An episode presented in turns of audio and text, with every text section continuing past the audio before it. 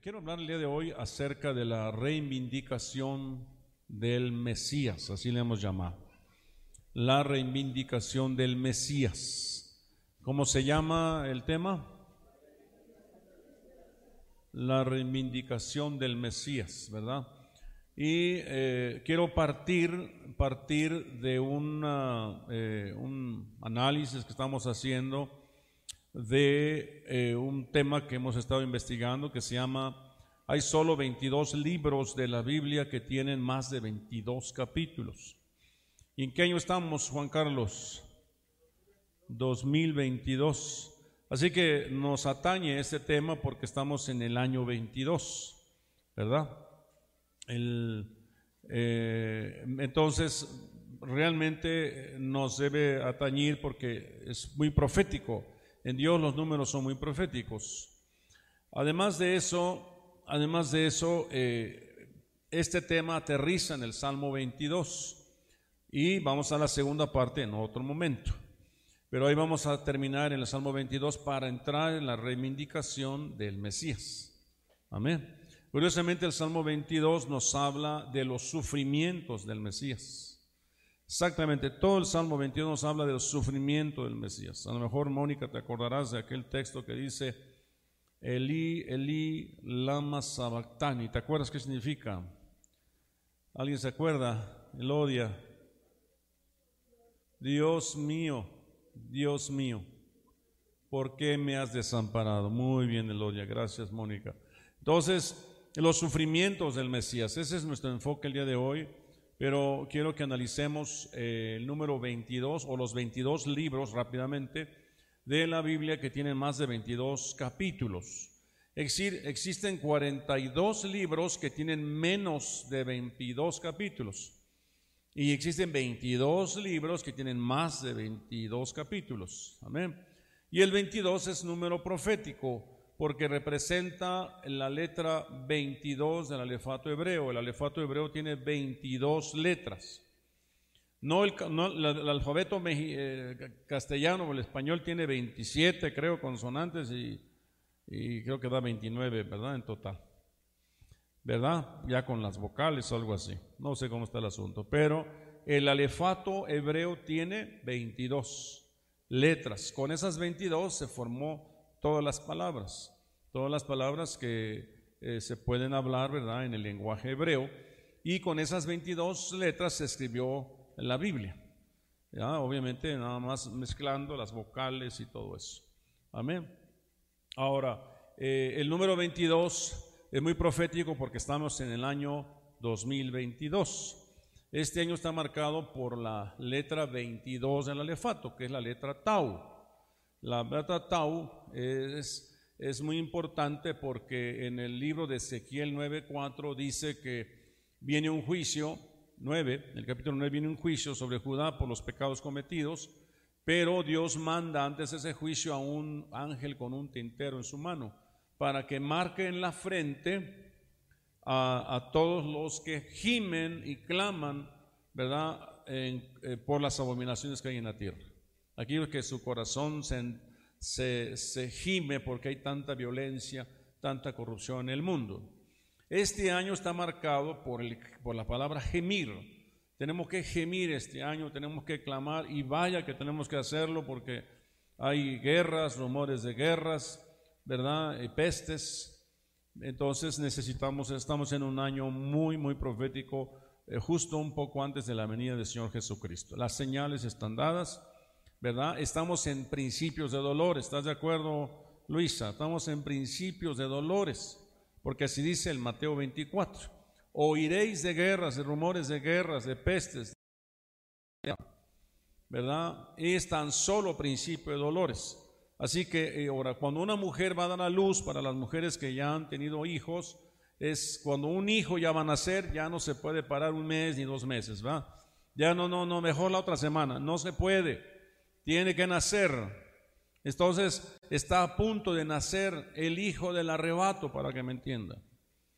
El hijo del arrebato, conforme a Apocalipsis capítulo 12, está a punto de nacer el hijo del arrebato. Pero el dragón está listo para devorarse tan pronto naciera el hijo del arrebato. Amén. Entonces, pero dice que que es arrebatado para su Dios, pero el resto de la iglesia se va al desierto, ¿verdad? Tres tiempos y la mitad de un tiempo, dice por ahí la Biblia, que se va al desierto, pero que las alas del águila son dadas y les ayuda, ¿verdad? Para que escapen del enemigo que los está persiguiendo. Así que los tiempos eh, son difíciles. Si viene la gran tribulación y usted se queda en la gran tribulación, eh, va a estar difícil. Amén. Por eso necesitamos irnos con el Señor. Amén. Por eso es importante analizar este tema desde este ángulo. Amén. Bueno, vamos a ver, dice, hay solo dos, 22 libros, quiero mostrarle los libros. Ahí tiene usted una diapositiva donde están los, los, están los libros del Nuevo Testamento y está marcado con una rayita ahí negra. Ya lo vio, este, ya lo vieron. No, levante toda su carita para acá arriba, si alcanzan a mirarlo, ¿verdad? Ahí está Mateo, Lucas, Hechos y Apocalipsis. Son los únicos libros que tienen más de 22 capítulos. ¿Por qué 22? Porque son 22 las letras hebreas. Quiero decir que son 66 libros tiene la Biblia y se dividen en grupos de 22, 22, 22, dando 66. De tal manera que los primeros 22 libros, cada libro, cada libro corresponde a una letra hebrea, hasta la letra Tau, que sería Cantar de los Cantares. Y en Isaías vuelve a empezar Aleph y termina en Romanos, en Hechos, perdón, donde es el último libro del califato, que es Tau. Y luego vuelve a empezar en Romanos y termina en Apocalipsis. De tal manera que son 22, 22, 22. Amén. Por eso el 22 es muy significativo. Aquí hay cuatro libros en el Nuevo Testamento. En el Antiguo Testamento habría 18 libros que tienen 22 capítulos o más de 22, que son Génesis, Sexo, Levíticos, Números, Deuteronomio, Josué, nos saltamos a Primera de Samuel, Segunda de Samuel, Primera de Reyes, Segunda de Reyes, Primera de Crónicas, Segunda de Crónicas, nos saltamos a Job, Salmos, Proverbios, Isaías, Jeremías, Ezequiel y padre de conta. Ahí están los 18, más 4 el Nuevo Testamento nos da 22. Amén. Ok, eh, ¿por qué es importante el 22? Vuelvo a recalcarlo porque el alefato hebreo tiene 22, 22 eh, consonantes. Bueno. Y entonces voy a analizar rápidamente cada capítulo 22 de esos 22 libros. Pero no voy a verlos todos porque me quedo en el Salmo 22. ¿Estamos de acuerdo? ¿Está bien? Entonces ahora, ahora fíjese, lo que Ezequiel, Ezequiel 9.4, en Ezequiel 9.4 dice, dice que les pusieron una marca, una marca, ¿verdad? En la frente a aquellos que gemían y clamaban. Este año está marcado por gemir Necesitamos estar gimiendo, clamando, orando, suplicando al Señor. Por eso es que ha venido, Dios ha permitido tanta aflicción para que nos volvamos al Señor y busquemos, lo busquemos a Él. Ezequiel 9:4 dice, dice así, y le dijo, recorre la ciudad de Jerusalén y coloca una señal en la frente de quienes giman y hagan lamentación por todos los actos detestables que se cometen en la ciudad. Hay una marca. Esa marca, curiosamente, en esta semana que acaba de terminar, en la iglesia tradicional la pusieron en la frente. Y es el inicio de la cuaresma. ¿Está de acuerdo? ¿Sí estuvo, supo eso? ¿Verdad? Espero que usted no haya ido. Porque es una costumbre, una costumbre eh, de la iglesia, de la religión tradicional que ellos tomaron de los judíos. Pero eh, el entendimiento de ese pasaje es que es un ángel que lo pone, un, es algo sobrenatural, no es un hombre que él pone las... No, no le voy a decir, formes de aquí, le voy a poner la marca, no. ¿verdad? ¿Se acuerda usted que hay una marca para el anticristo? ¿Verdad? Eh, también la ponen en la frente y también la ponen en la mano, acuérdese. No, esta, entonces Dios necesita sellar a los que son suyos, marcar a los que son suyos. Entonces va, eh, incluso habla de 144 mil sellados de la tribu de Israel y 144 mil sellados de, de, los, de, los, hijos del Cordero. Amén, están siguiendo. Entonces el sello es importante, Lemuel, ya es importante. No podemos, no estamos sellados, no nos vamos, pues. Es como, como, ¿para qué se pone una marca ahí en tu empresa, Juan Carlos? ¿Para qué le ponen marca a los productos que venden? Para que sea reconocido, para que se dé conocer el producto. Y cualquiera que ve la marca, ¿cómo se llama la empresa? Delmar, Deimar, Entonces dicen, ah, no, es buena marca, es buena marca, ¿verdad?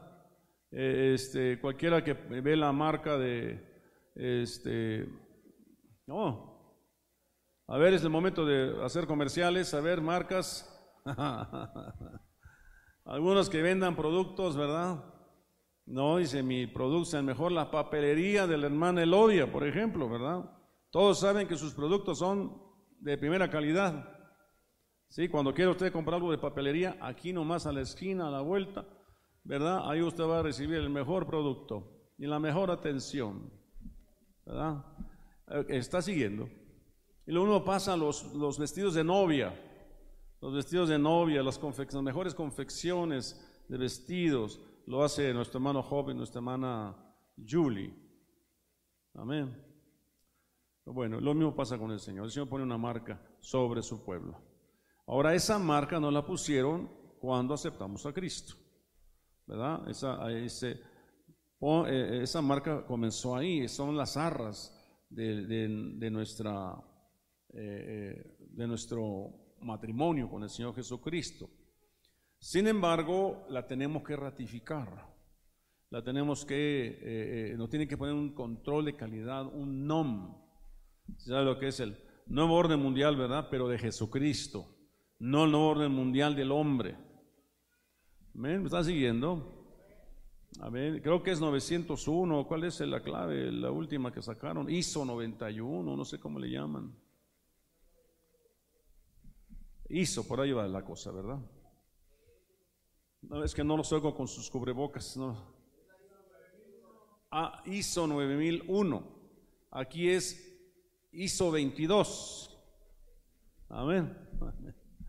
Gloria a Dios. Entonces, Génesis 22 es, es eh, estos capítulos que vamos a leer brevemente, nos habla de las características, ¿verdad?, de los que van a recibir el sello. Los quienes van a recibir el sello, aquellos que sean aprobados, según Génesis 22. Aconteció después de estas cosas que probó Dios, probó Dios a Abraham y le y dijo a Abraham y él respondió, heme aquí. Entonces, el, la marca se le va a poner a aquellos que son probados y aprobados. Amén. Que son verdaderamente hijos de Abraham. Jesús le dijo alguna vez, si fuerais hijos de Abraham, las obras de Abraham haríais. Amén. ¿Y cuáles son las obras de Abraham? Que era un hombre de fe, el padre de la fe, que dio sus diezmos. ¿Cuántos ya dieron sus diezmos? ¿Verdad? eh, ¿qué más? Que intercedió por Sodoma y Gomorra. ¿Cuántos están intercediendo? ¿Cuántos están gimiendo? ¿Cuántos están orando? Esa es una marca. Esos son los que van a tener la marca. Ahora, y el Nuevo Testamento dice, toma esta vara de medir y mide a los que están en el altar y los que están en el, en el lugar santo y en el altar. Y a esos márcalos. El atrio no lo midas, porque eso va a ser hollado por los gentiles, dice. Entonces, al quien tenga, al como dice, quien tenga oídos para oír, oiga lo que el Espíritu Santo está diciendo. Luego, Éxodo 22 está marcada por la palabra restitución, Bertita. Dice, cuando alguno hurtare buey u oveja y lo degollare y vendiere, por aquel buey pagará cinco bueyes y por aquella oveja cuatro ovejas. Quiere decir que si tú te robaste un buey, o una oveja y la degollaste, la, la partiste, la vendiste, por ese buey o esa oveja que te robaste, tienes que pagar cinco tantos o cuatro si es una oveja. O sea, es un año de restitución. Acuérdense ustedes de aquel saqueo que dijo, si alguno le he robado, se lo pago cuatriplicado. Y la mitad de mis bienes le doy a los pobres, ¿se acuerdan? Este año está marcado por eso. ¿Cuántos van a apuntarse para la marca del, del, ISO 22? Aleluya. El ángel tiene que, él va a venir y va a marcar a los que gimen. Él va a marcar a los que restituyen. Abajo aparece en el, aquí sí aparece Éxodo 22, 22, a ninguna viuda ni huérfano afligiréis. O sea, el 22 está marcando que no debemos ser injustos, sino que debemos restituir. Siguiente, Levíticos 22 nos habla de santificación. Dice Levítico 22.1, habló Jehová a Moisés diciendo, di a Aarón y a sus hijos que se abstengan de las cosas santas que los hijos de Israel me han dedicado y no profanen mi santo nombre yo Jehová. Entonces el 22 de Levítico está marcado por la santidad. Hace rato dimos un tema, un devocional sobre la santidad. Reivindicando lo santo, le llamamos. Entonces este, este, este año está marcado por ser santo. Santo es sin mezcla.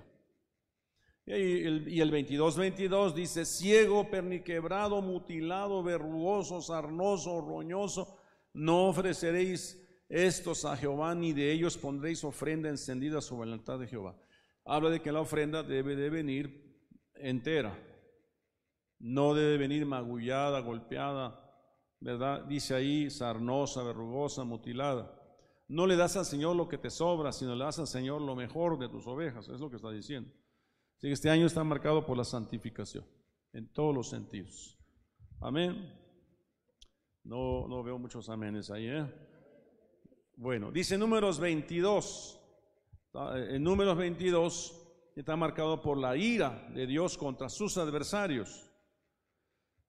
Dice, y la ira de Dios se encendió porque él iba y el ángel de Jehová se puso en el camino por adversario suyo. Iba pues él montado sobre un su asna y con él dos criados suyos. Balaam iba a maldecir a Israel y Dios se airó contra él si no fuera por el asna que lo tumbó, le hubieran volado la cabeza a Balaam. Así que este año está marcado por, porque Dios, su ira se levanta contra aquellos que se levantan contra su pueblo. Él se hace adversario, de, adversario, ¿verdad?, de tus enemigos. Y vaya que estamos viendo mucho de eso este año. Deuteronomio 22, restitución y pureza. Deuteronomio 22.1 dice, y si vieres extraviado el buey de tu hermano o su cordero, no le negarás tu ayuda, lo volverás a tu hermano, aunque sea tu enemigo. En Dios no tenemos enemigos, pero si alguno tuviera algún enemigo, dice que caminarás con él hasta dos millas, ¿se acuerda? Pero dice aquí que si tú ves el, el ganado de tu enemigo perdido, extraviado, y tú lo encuentras, tienes que regresárselo. Nada de que no, pues hay que se pierda, ¿verdad? No, sino que es un año, un año donde tú no te vengarás. Habla de restitución, de pureza. Dice el 22, 22, si fuere sorprendido alguno acostado con una mujer casada con marido, ambos morirán, el hombre que se acostó con la mujer y la mujer también, así quitarás el mal de Israel. Es un año de pureza, pureza matrimonial. No se va a llevar a nadie que ande en infidelidad. No se va a llevar a nadie que ande en, ande en adulterio, en fornicación. Amén. Josué 22, reivindicación y salvación. Fíjense cómo la palabra restitución, reivindicación, restauración aparece muchas veces. Josué 22, 1. Entonces Josué llamó a los rubenitas a los gaditas y a la medio tribu de. ¿verdad? Dice que eh, Josué había conquistado toda la tierra de, de, Canaán y había conquistado 31 reinos. Entonces llamó a, a estas dos tribus y media y dijo, muchas gracias por lo que han hecho con nosotros. Gracias por ayudarnos a conquistar la tierra. Ahora regresen y posean la tierra al otro lado del Jordán que Dios les prometió que les entregaría. ¿Ok? Habla de compañerismo, de unidad, de ayudar a tu hermano. Entonces, eh, ellos se regresan, pero luego en el 22, 22 dicen, Jehová Dios de los dioses, Jehová Dios de los dioses, Él sabe y hace saber a Israel, si fue por rebelión o por prevaricación contra Jehová, no nos salves hoy. Entonces resulta que ellos llegaron a las orillas del río Jordán, la, tribu de Rubén, la, la tribu de Gad y la media tribu de Manasés que habían ayudado a conquistar la tierra, regresaron y levantaron un montículo, como un monumento de piedras. alguien le dijo a las otras tribus que ellos estaban construyendo un altar allá cerca del Jordán, lo cual era ilegal. Entonces ellos fueron a preguntar qué están haciendo, por qué levantan una iglesia acá, ¿verdad? Entonces le dijo que Jehová juzgue entre nosotros, yo no levanté ningún altar. Lo estamos levantando un monumento para que nuestros hijos lo recuerden que Dios nos ayudó. Para que nos, es un memorial, que recuerden que, que Dios nos ayudó, Dios nos permitió conquistar la tierra. Entonces a ellos les pareció bien y se fueron. Entonces eso se llama reivindicación. Porque iban a ser acribillados, iban a haber guerra entre ellos. Pero cuando encontraron que el motivo era otro, entonces los bendijeron. Entonces el 22 de Josué habla de reivindicación y salvación. Amén. Este año tiene que estar marcado por eso. 1 Samuel 22, restauración y salvación. 1 Samuel 22.1, yéndose luego David de allí huyó a la cueva de Adulam. Y cuando sus hermanos y toda la casa de su padre lo supieron, vinieron allí a él. ¿De qué nos habla eso? Dice que cuando David se escondió en la cueva de Adulam, vinieron a él toda su familia, todos los endeudados, los amargados, vinieron a esconderse en la misma cueva. ¿Y qué hizo David? Lloró igual con ellos y se puso ahí a, sufrir, ¿verdad? Su vergüenza. No, dice que los restauró, los hizo matadores de gigantes. A todos los endeudados, ¿verdad? Este, y amargados los convirtió en gente victoriosa. 22, 22. Y dijo David a Abiatar, yo sabía que estando allí aquel día, Doege le domita, él lo había de hacer saber a Saúl. Yo he ocasionado la muerte de todas las personas de la casa de tu padre. Bueno, resulta que David huyendo, llega a, huyendo de Saúl que lo perseguía, llega hasta donde se encontraba el, tabernáculo. Y entonces le pide al sacerdote que, le dé de, comer a sus soldados. Y el, sacerdote le dice, si, si, si no han tocado mujer, que coman el pan de la proposición. Entonces ellos no han tocado mujer, entonces le dio el pan de la mesa, que comían solamente los sacerdotes. Y dice, que tienes aquí? Dice, la espada de Goliat mejor que este, si lleva la espada. Y se van, pero alguien le avisa a Saúl que eso había hecho el sacerdote con David. Entonces va, va Saúl y mata a todos los sacerdotes. Entonces Abiatar viene y le avisa a David, mataron a todos los sacerdotes. Entonces él se culpa, dice, yo he ocasionado la muerte de todas las personas de la casa de tu padre. Él se duele de esa, de esa muerte que hubo. Pero dijo, quédate conmigo porque te va a perseguir, pero conmigo estás seguro. Entonces, eh, 1 Samuel 22 nos habla de restauración y de salvación. Y de restauración y de salvación. Restauración porque restauró a los de la cueva de Adulam. Segunda de Samuel 22, el tema es liberación. Eh, de hecho, es un canto, un canto de liberación de David. Habló David a Jehová las palabras de este cántico el día que Jehová lo había librado de la mano de todos sus enemigos y de la mano de Saúl. David cantó este cántico de, liberación. De tal manera que el Salmo, el número 22 está marcado por la liberación. Este es un año en que Dios te va a liberar. Y es que creer es un año en que Dios te va a reivindicar, que te va a restaurar, que va a traer salvación. Amén.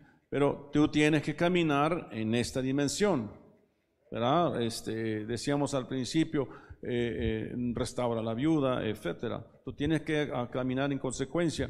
El 22-22 dice, porque yo he guardado los caminos de Jehová y no me aparté impíamente de mi Dios. Tienes que guardar los caminos de Dios para que Dios te reivindique.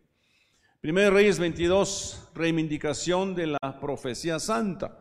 Aquí aparece un problema de falsa profecía, pero Micaías profetiza la derrota de Acab.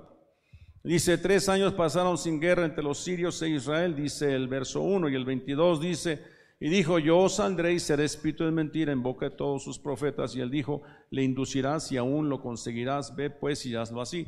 Todos se profetizaban que no iba a pasar nada. Entonces Josafat dice que no hay aquí un profeta entre nosotros, ¿verdad? Y traen a Micaías y Micaías profetiza, ¿verdad? Que Acab sería derrotado. Entonces la reivindicación de la profecía santa.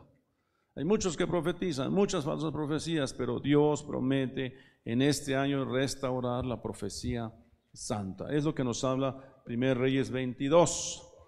Primera de Reyes 22, perdón, Segunda de Reyes 22, reinicio. Dice reinado de Josías. Cuando Josías comenzó a reinar era de ocho años y reinó en Jerusalén 31 años.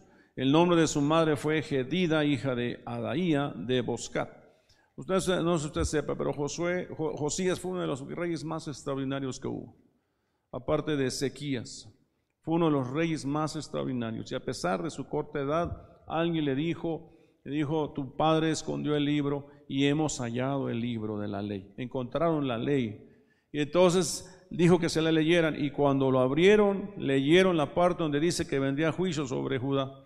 Y él rasgó sus vestidos, se indignó tanto y mandó a preguntar a la profeta Hulda si esas palabras se cumplieran en ese tiempo o después. Y la profeta le dijo, por cuanto se enterneció tu corazón, esta profecía se va a cumplir, pero no en tu tiempo, después de tu tiempo.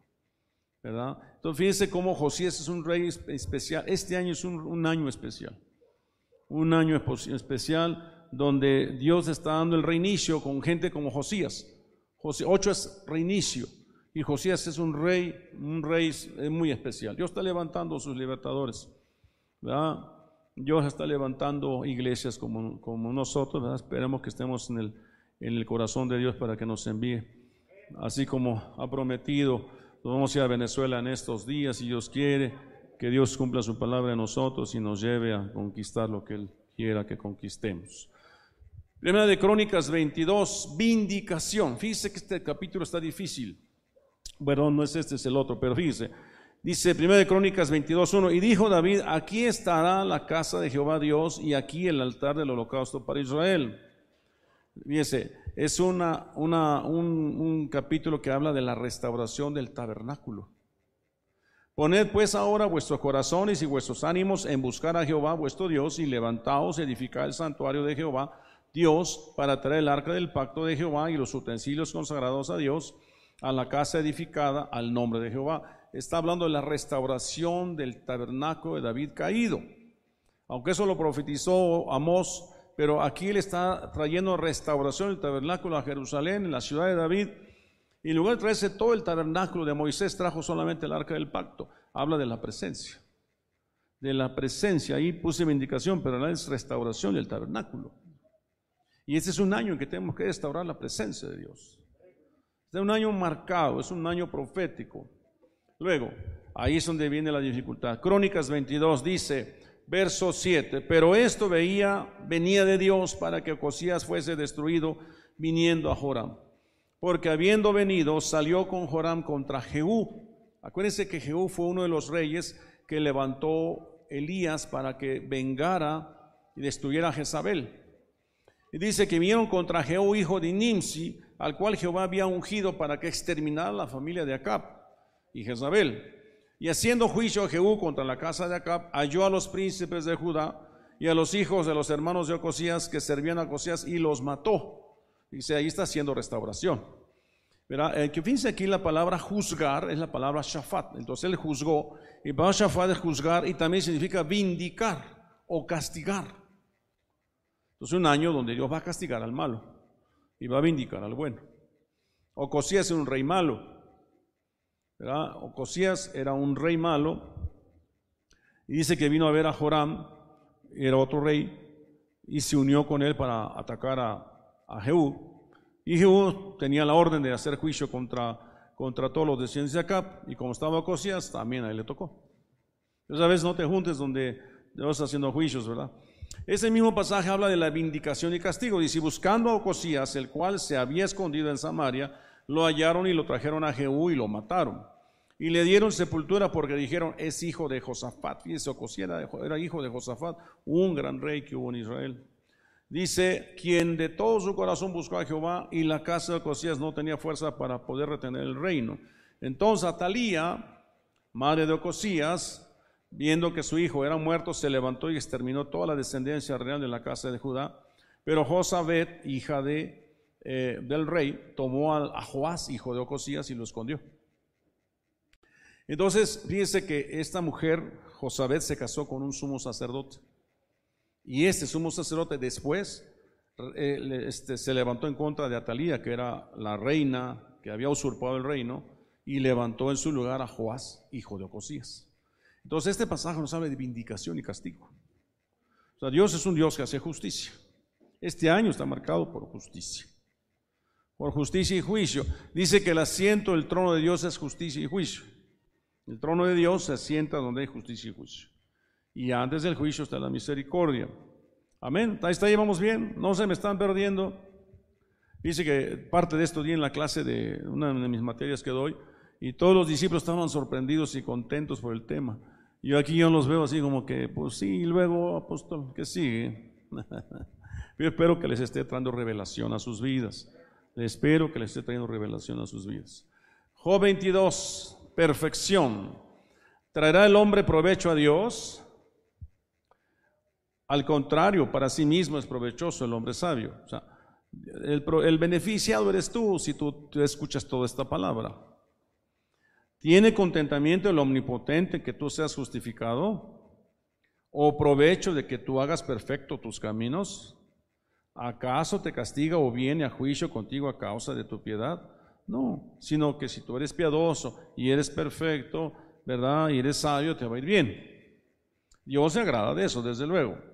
Toma ahora la ley de tu boca y pon sus palabras en tu corazón, dice el 22-22. ¿Qué está diciendo Dios?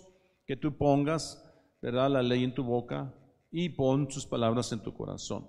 Si te volvieres al omnipotente, serás edificado. Alejarás de tu tienda la aflicción, fíjese, la aflicción se va a ir. Tendrás más oro que tierra, y como piedras de arroyo, oro de Ofir. El Todopoderoso será tu defensa, y tendrás plata en abundancia. Dios promete prosperar, ¿verdad? Si tú pones la ley en tu boca y pon, tus palabras en tu corazón. Si, Dios es, el, es el deseo de tu corazón todo el tiempo. De hecho, esa fue la llave de David la palabra de Dios, no la alabanza, la, palabra. Ustedes lean todo lo que es el Salmo 119 y cada ocho versículos está una letra hebrea. Y inicia casi todas, empieza, y amé tu palabra, y amé tus mandamientos, y amé, amo tu ley, y amo tus preceptos, y tu palabra eh, eh, cumpliré, etc. Todos los, todos los Salmos 119 es como un monumento a la palabra de Dios. Amén. Y realmente el que tú tengas la palabra es la que te hace cantarle a Dios alabanza que a Él le glorifica. Realmente la llave de David era la palabra de Dios. Amén. Dicen, cuentan, ¿verdad? Los judíos que Dios le dijo a David que iba a morir. Entonces, pero que iba a morir en Shabbat. A que eso tiene mucho su costumbre del día de reposo. Entonces lo que hacía en Shabbat se ponía a leer la Biblia. Porque él sabía que mientras ella leyera la Biblia no iba a morir porque yo no podía matarlo cuando él estaba cumpliendo su mandamiento. Pero un día se quedó dormido y ese día se lo llevó. Así que no te quedes dormido, iglesia. Amén. Bueno, sigue diciendo el 22, porque entonces te deleitarás en el Omnipotente y alzarás a Dios tu rostro, orarás a Él y Él te oirá y tú pagarás tus votos. Determinarás a sí mismo una cosa y te será firme y sobre tus caminos resplandecerá luz. Cuando fueres abatido, dirás tú, enaltecimiento habrá y Dios salvará al humilde de ojos. Fíjese, si fueres abatido, dice, dirás tú, enaltecimiento habrá y Dios salvará al humilde de ojos. ¿Estás siguiendo? Cuando fueres, fueren abatidos, cuando haya una situación difícil, aparentemente hay una pérdida, tú dirás, enaltecimiento habrá y Dios salvará al humilde de ojos. Lo que tú tienes que ser humilde. Él libertará al inocente y por la limpieza de tus manos, éste será librado, te vindicará. ¿Verdad? De hecho, ahorita lo vamos a ver en el Salmo 22, porque dice, dice, como dice ese pasaje, hermana Elodia, que dijo el Señor cuando estaba ahí en la cruz. Dios mío, Dios mío, ¿por qué me has desamparado? Y ustedes van a ver ahorita que el Señor dice, Dios mío, Dios mío, ¿por qué me has desamparado? Y luego dice, pero pero yo te glorificaré, yo te exaltaré, etc. Cuando aparentemente eres abatido, tú tienes que glorificar a Dios porque si tú has sabido guardar su ley en tu boca y en tu corazón, Él te va a bendecir. Salmo 22, reivindicación del Mesías. Cerca de la hora novena, Jesús clamó a gran voz diciendo, Elí, Elí, lama sabactani. Esto es, Dios mío, Dios mío, ¿por qué me has desamparado? Y verso Salmo 22.1, así dice, Dios mío, Dios mío, ¿por qué me has desamparado? ¿Por qué estás tan lejos de mi salvación y de las palabras de mi clamor? O sea, Jesús clamó estando en la cruz. Este año está marcado por el clamor. Tenemos que clamar este año. Ahora, fíjense que la palabra clamar viene la palabra sheaga, sheaga, que significa murmullo o gemido, clamor o gemido o rugido, como el rugido de un león. ¿Verdad? Dice, eh, viene de la palabra shah, que significa rezongar o gemir, bramar, gemir, gruñir, rugir, vociferar. Ustedes han visto las películas o los documentales de National Geographic que hablan de los leones. Hay leones que están gimiendo por sus cachorros, hasta, hasta babean de estar gimiendo, ¿verdad? Como peleando a favor de sus cachorros porque hay acechanza del enemigo. Esa es la parte que, que a donde se aplica esta palabra shaga. Es un tiempo de clamor, de, de eh, gemir como hacen los leones. Dios mío, clamo de día y no respondes. Y dice, y de noche y no hay para mí reposo. Pero tú eres santo, tú que habitas entre los alabanzas de Israel. ¿Estaba siguiendo? Clamo de día y no respondes. Y de noche y no hay para mí reposo. Pero tú eres santo. Tú eres santo, tú que habitas entre las alabanzas de Israel. Aleluya. Ese es el clamor de un hombre sufriente. Ese debe ser el ejemplo de un hombre que sufre, que ama a Dios, porque sabe que Dios no lo deja. Dice el 22, 22, dice, anunciaré tu nombre a mis hermanos, en medio de la congregación te alabaré. Todos los versículos que vienen a partir del verso 22 del capítulo 22, todos esos son de alabanza, de adoración, de gratitud, de, de victoria, de éxito. De hecho, se piensa que esos versículos tienen que ver con el milenio. Cuando estemos en el milenio, esa es la parte del salmo que se cantará. ¿verdad? Cuando ustedes puedan leerlo, van a poder encontrar. Ya no habla del, siervo sufriente, ya no habla de Jesús sufriendo, sino habla de un Jesús eh, eh, eh, lleno de gozo, de alegría. Por eso empieza diciendo, anunciaré tu nombre a mis hermanos, en medio de la congregación te alabaré. Bueno, lo puedo leer todo, si no vamos a acabar. La reivindicación del Mesías. Fíjese, nuevamente el pasaje de Mateo, que ya lo leímos, el Lime Sabactani, ¿verdad? Pero luego dice el Salmo 22, 6, mas yo soy gusano y no hombre, oprobio de los hombres y despreciado del pueblo. Ahí el Señor Jesucristo está expresando sus sufrimientos, sus sufrimientos. Y muchos de esos textos que vamos a ver ahorita se mencionan en el Nuevo Testamento como parte de la aflicción y los sufrimientos que estuvo el Señor Jesucristo, ¿verdad? En el tiempo que Él murió por cada uno de nosotros. Número uno, estoy desamparado por Dios. La palabra clamor del hebreo shagach significa lamentación, gemido, utilizado para el rugido de un león y para lamentaciones. Es lo que dice el Salmo 22.1. No se alcanza a ver el 22.1, pero ahí está. Dios mío, Dios mío, ¿por qué me has desamparado? Estoy desamparado por Dios, es lo que dijo David, estoy desamparado, lo que dijo Jesucristo cuando estuvo eh, eh, en la cruz. Estoy lejos de ser salvado, Dios mío, Dios mío, ¿por qué me has desamparado? ¿Por qué estás tan lejos de mi salvación? Alguna vez tal vez nos hemos sentido así. Estos son los sufrimientos que el Señor Jesucristo tuvo por nosotros. Estoy lejos de ser escuchado porque están tan lejos de mi salvación y de palabras de mi clamor. ¿Por qué estás tan lejos? ¿Alguno aquí se ha sentido lejos? Sin embargo, tenemos que decir, pero tú eres santo, por eso te alabaré. Luego verso eh, dice, eh, bueno, es que aparece el, el siguiente versículo, el verso 6, Dice gusano, del hebreo tola, un gusano gorgojo rojo, un gusano coco. Se utiliza para hacer el tinte de color escarlata. La palabra se traduce carmesí y escarlata. Pero cuando ustedes ven que el tabernáculo de Moisés fue hecho de color púrpura, de color carmesí, está hablando de que se tuvo que sacrificar muchos gusanos para hacer el tinte rojo. Entonces, cuando Jesús está diciendo, mas yo soy gusano top, gusano, gusano tola, eh, eh, gorgojo rojo, y no hombre, oprobio de los hombres y desprecio del pueblo, está siendo como el gusano que está siendo machacado para obtener el, tinto, el tinte rojo, el carmesí. Las cortinas del tabernáculo eran de carmesí, de azul, de púrpura y, y de lino fino. Entonces el Señor Jesucristo se vistió de escarlata. Amén. Por eso dice gusano, como gusano. Ahora, dice la Biblia que cuando nosotros muramos, cuando el hombre muera, dice algunos que mueren en la, impiedad, en el pecado, dice que los gusanos se comerán su carne. Y dice, habla de eh, gusano que nunca muere. Entonces Jesús se hizo como ese gusano para que nosotros pudiéramos ser salvados.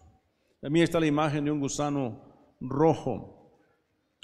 Dice, no soy hombre, mas yo soy gusano y no hombre.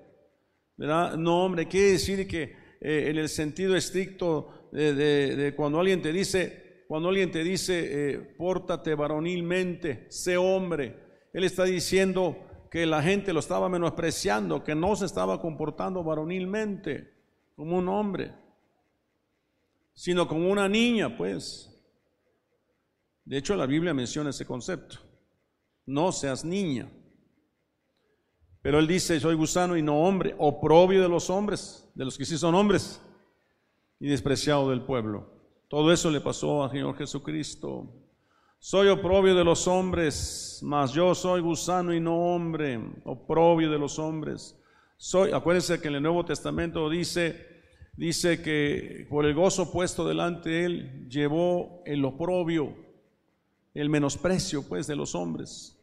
Soy el despreciado del pueblo, mas yo soy gusano y no hombre, oprobio de los hombres y despreciado del pueblo. Puede usted imaginarse todo lo que el Señor Jesucristo sufrió por nosotros. ¿verdad? Y eso está escrito en el Salmo 22, que es, marca, enmarca este año. Soy, soy escarnecido por los hombres, el Salmo 22, 7 dice, todos los que me ven me escarnecen, ¿verdad? Eh, le escupían, dice que le escupían. Jesús había hecho sanidades. ¿Y dónde estaban las alabanzas de esas personas? No, dice, lo escupían. Muera, crucifíquenle. Estiran la boca, menean la cabeza diciendo, no, si es Dios que se salve a sí mismo, ¿se acuerdan? Que se baje de la cruz, ni que nos baje a nosotros, decían los otros. Todo eso, esos son los sufrimientos del Mesías, ¿verdad? En un año como este, ¿verdad? En un 22, Salmo 22, 7, soy burlado por los hombres. Salmo 22, 7 y el 22, 8 dice, se encomendó a Jehová, líbrele él, ¿se acuerdan? Sálvele, puesto que en él se complacía. Y es ahí donde se cumple, ¿verdad? Que decía, si es ya si, si, si encomendó a Jehová, líbrele él. Si es Dios, que se baje.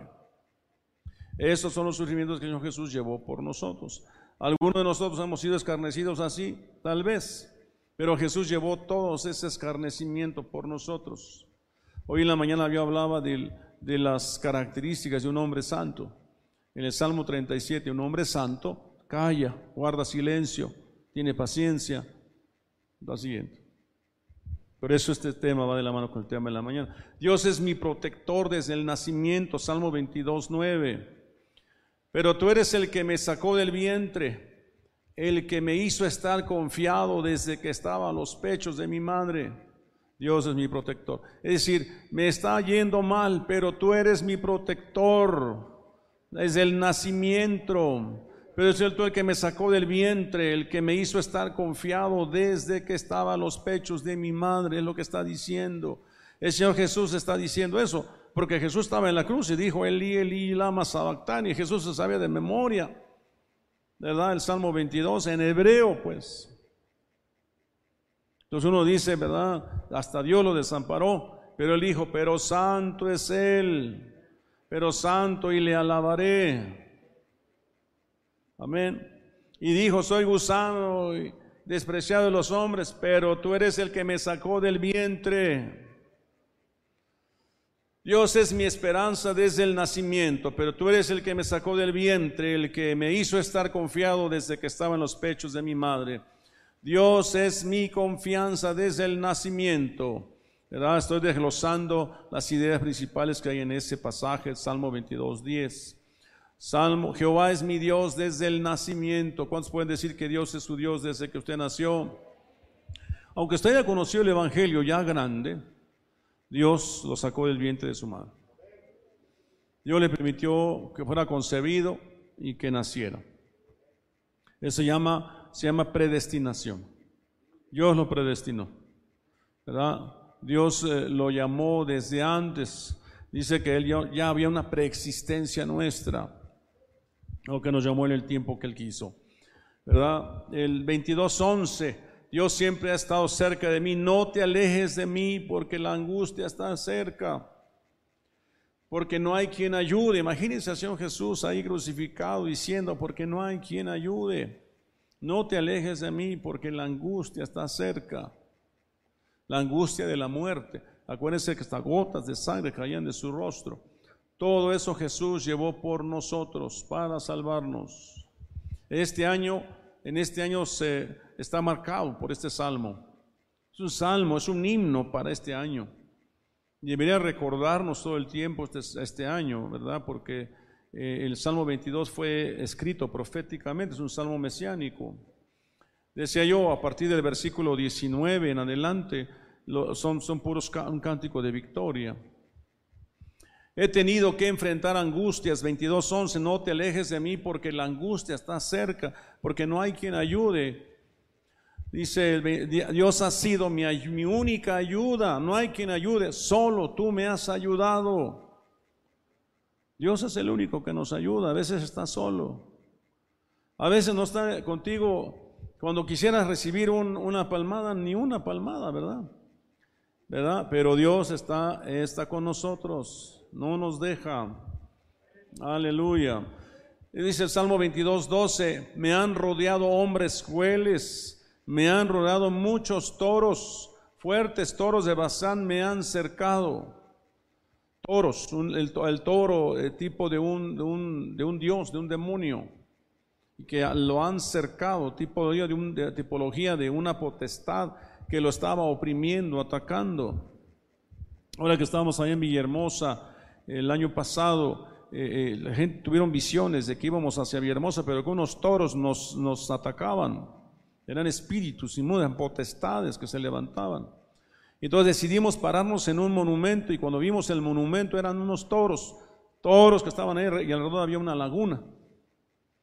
Entonces dijimos, eh, dijimos, esto es en serio, esto no es mentira, el enemigo está atacando, pero Dios está con nosotros. Dios llevó todo eso por nosotros. A veces, a veces hay cosas que no logramos, no logra uno eh, superar, ¿verdad? Porque los ataques enemigos son muy fuertes. Acuérdense de Daniel que cuando oró a Dios y el, ángel vino a verlo 21 días después, dice, desde el primer día que fue oído tu oración. Y la respuesta fue dada. Pero el príncipe de Persia se me opuso para traerte la respuesta. Hay principados en el mundo espiritual que a veces se oponen. Pero Jesús sufrió todas estas cosas. Me han rodeado hombres crueles. Los hombres estaban resueltos en destruirlo Salmo 22, 13, abrieron sobre mí su boca como león rapaz y rugiente. Todos son figuras de demonios. Hay momentos que hay demonios que están bufando, rugiendo contra nosotros. Pero Cristo llevó todo eso. Estos son los sufrimientos del Mesías por tu vida. Mi sangre es derramada como agua. Fíjense, díganme tú ustedes si no es profético. Cuando Jesús fue puesta la lanza en su costado, salió sangre y agua. Dice el Salmo 22, 14, he sido derramado como aguas y todos mis huesos se descoyuntaron. Mi corazón fue como cera derritiéndose en medio de mis entrañas. Por eso cuando a veces sufres y cierras los ojos y lloras, ¿verdad? Que el Señor te permita ver esta imagen y decir, Señor, si eso le hicieron al leño verde, ¿qué no harán con el leño seco? Diciendo, tienes que decir, bueno, Señor, si esto te hicieron, lo mío no es nada comparado con lo que a ti te hicieron. 22, fíjense Juan 19, 34, pero uno de los soldados le abrió el costado con una lanza y al instante salió sangre y agua. Todos mis huesos están descoyuntados. Dice Salmo 22, 14, he sido derramado como aguas y todos mis huesos se descoyuntaron. Dice que a los, a los hombres, que a los presos que están crucificados y todavía están vivos, les rompen los huesos. Pero el Señor Jesús, cuando fueron a romper los huesos, él ya había muerto. Pero todos sus huesos, articulaciones descoyuntadas. De estar ahí colgado en el madero por nosotros, debió haber sido un sufrimiento cruel. Mi corazón se derrite como la cera en medio de mis entrañas. Oye, no había oportunidad ni de respirar estando en esa posición. Salmo 22, 14, ha sido derramado como aguas y todos mis huesos se desconyuntan, mi corazón fue como cera, derritiéndose en medio de mis entrañas. Mi vigor se fue, Salmo 22, 15, como un tiesto se secó mi vigor y mi lengua se pegó a mi paladar y me has puesto en el polvo de la muerte. Incluso le pasaron un tiesto de vinagre, ¿se acuerda? Pero él negó negó tomar de ese vinagre, ¿verdad? Para que eh, realmente eh, él estaba pensando en salvarnos a nosotros, ¿verdad? Para que nadie dijera, ¿verdad?, que eso calmó su dolor o su aflicción. Él no bebió de esas aguas que hubieran sido, lo hubieran sanado, ¿verdad?, temporalmente. Como un tiesto seco se mi vigor y mi lengua se pegó a mi paladar, o sea, la, la pérdida de sangre, la sed, y me has puesto en el polvo de la muerte. Aleluya. Y estoy terminando. Fíjense las últimas citas. Mi lengua está tan seca que se pega a mi paladar, lo acabamos de leer, ¿verdad? Me dan muerte como un sacrificio y me has puesto en el polvo de la muerte. Cuando un cordero era sacrificado, le cortaban la cabeza, le cortaban las patas delanteras, las patas traseras, lo desollaban, le quitaban toda la piel lo abrían de en medio y le sacaban las entrañas, era la forma en que se ofrecía un sacrificio. A Jesús le hicieron todo eso simbólicamente. Todo eso le hicieron, era clavos en sus manos, clavos en sus pies, una corona de espinas en su cabeza, una lanza en su costado. Todo eso por nuestra salvación, por nuestra salvación. Los gentiles me han rodeado porque perros me han rodeado. Hay figuras de animales en todo este tiempo. Hemos visto toros, hemos visto leones, perros me han, me han rodeado, me han cercado, cuadrillas de malignos horadaron mis manos y mis pies. Cuando estaban poniendo clavos en sus manos eran perros poniendo clavos en sus manos y en sus pies. O sea, gente sanguinaria, sin corazón, sin misericordia, golpeando esos clavos, crucificando a Jesucristo por nosotros. Amén. ¿Cuántos están de acuerdo conmigo? Hoy estamos analizando este tema. Hoy estamos analizando este tema porque hoy celebramos Santa Cena al Señor. Hoy es un día para recordar la muerte del Señor y su resurrección, ¿verdad? Y en el marco del, este 22, el Salmo 22, fíjense cómo estos 22 que aparecen en la Biblia tienen todo un profundo eh, eh, significado profético, ¿verdad? Para nosotros. Yo creo que eh, a los que les toque morir como mártires, porque habrá quien morirá como mártires. Acuérdese usted que la Biblia enseña que habrá mártires. ¿Está de acuerdo conmigo? Hay, hay, hay quien morirá como, como mártires. Espero que si el nos concede algo así, será un enorme privilegio. ¿Verdad? Será un enorme privilegio. Gracias. Pero quiera Dios, ¿verdad? Que Él venga y nos vayamos con Él. ¿Verdad? Los gentiles me han rodeado, porque perros me han rodeado, me han cercado cuadrillas de malignos, o dado mis manos y mis pies. Los malignos se han acercado. A veces sentimos que todo, nos, todo está en nuestra contra, no sé si usted le pasa eso.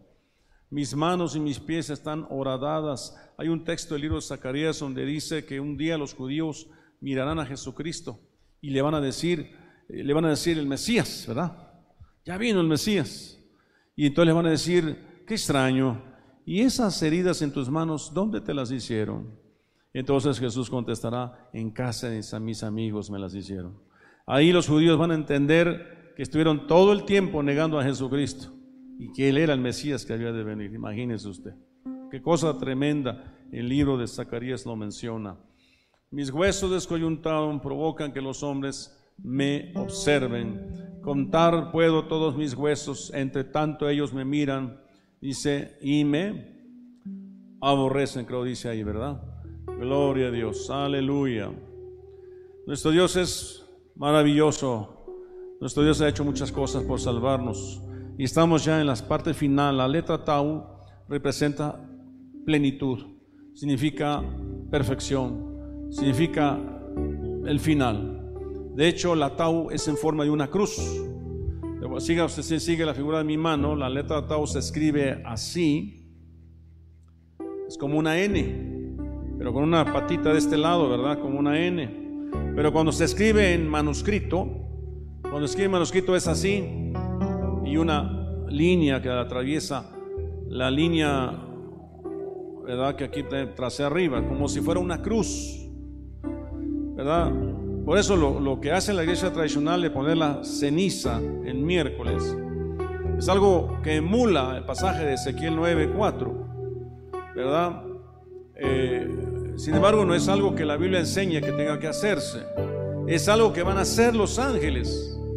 Van a marcar a todos los que gimen por las abominaciones que hay en la tierra. Este año está marcado por gemir, por orar, por clamar, por suplicar Amén. ¿Verdad? Por la tierra, por las cosas que están ocurriendo en la tierra. Dice, repartieron entre sí mis vestidos. Todo esto es el sufrimiento del Mesías por nosotros. Los hombres apuestan por mi ropa, dice, repartieron entre sí mis vestidos y sobre mi roca echaron suertes. Todo eso le pasó al Señor Jesucristo. Aleluya. Entonces el Señor representa esa tau representa la plenitud y la perfección y el final de todas las cosas.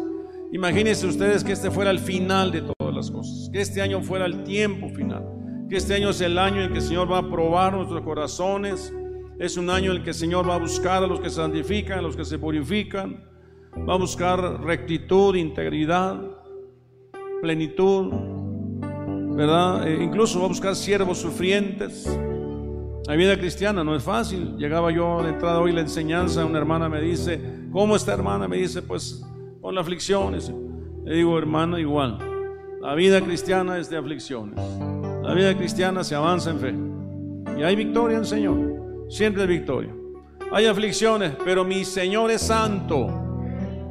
Aleluya. A ese a la alabanza. A ese a la adoración. La gratitud de nuestro corazón. ¿Está de acuerdo conmigo?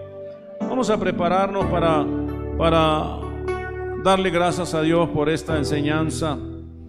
Y vamos a prepararnos para también celebrar la cena del Señor hoy. Aleluya. Cierre sus ojos. Póngase de pie si gusta.